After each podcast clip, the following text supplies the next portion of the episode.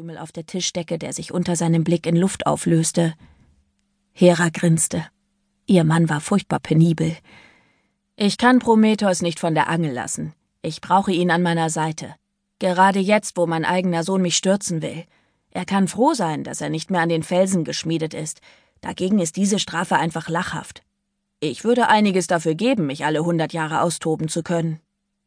Hera lachte auf und gab ihrem Mann einen Klaps auf die Schulter. Er sah immer noch unverschämt gut aus, und sie war froh, dass er seinem Hang, sich mit menschlichen Frauen zu vergnügen, nicht mehr nachgab. Sie hatte ihn nur ungern geteilt, und ihr einziger Trost war gewesen, dass er immer zu ihr zurückkehrte. Und du glaubst nicht, Jess könnte dir einen Strich durch die Rechnung machen? Zeus schüttelte den Kopf.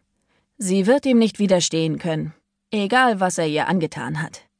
Das können sie nie. Hera warf einen Blick auf das Wasser, das sich vor ihnen bis zum Horizont erstreckte. Die Welt der Menschen war wirklich wunderschön. Es gab Tage, da vermisste sie ihr Leben in Griechenland schmerzlich, aber das war hunderte von Jahren her.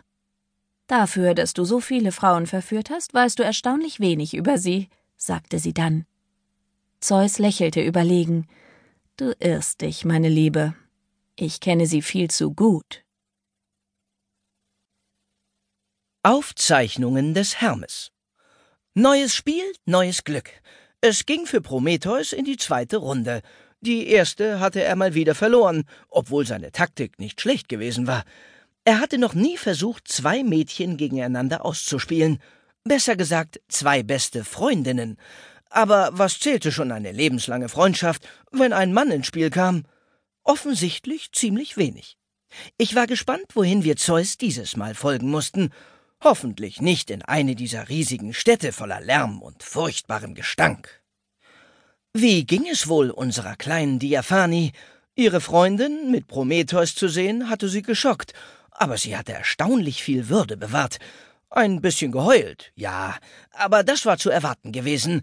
Vielleicht sollte ich mal nach ihr schauen. Konnte ja nicht schaden. Wenn Zeus es erlaubte, konnte ich ihr sogar helfen, ihre Begegnung mit den Göttern niederzuschreiben. Immerhin kannte ich mich als Bote und Chronist der Götter damit aus. Ich hatte schon Homer und Herodot geholfen. Es war Jahrhunderte her und vielleicht an der Zeit, die Menschen an uns zu erinnern. Josh strahlte übers ganze Gesicht, als ich ihm die Tür öffnete. Der Geruch von Algen und Salz drang vom Meer zu uns herüber. So viel gute Laune war ja kaum auszuhalten. Aber er war der Letzte, an dem ich meine Wut auslassen durfte. Bereit? Fragte er. Ich schulterte meine Umhängetasche und warf einen Blick zurück. Mom lehnte mit einer Kaffeetasse in der Hand in der Küchentür und nickte aufmunternd. Hi, Mrs. Harper, rief Josh. Sie sehen gut aus. Du warst schon immer ein Charmeur.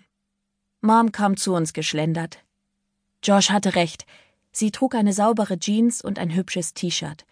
Die Nägel ihrer nackten Füße waren ordentlich lackiert und ihre frisch gewaschenen Haare hatte sie zu einem Zopf gebunden. Sie hatte keinen Schluck Alkohol angerührt, seit ich aus dem Camp zurückgekommen war, obwohl die Kaffeetasse in ihrer Hand zitterte. Ich wagte nicht zu hoffen, dass sie diesmal etwas länger durchhielt. Das hatte ich schon zu oft getan, und immer war ich enttäuscht worden. Ich habe mich noch gar nicht bedankt, dass du Jess vom Camp nach Hause gebracht hast. Das war doch selbstverständlich, nachdem.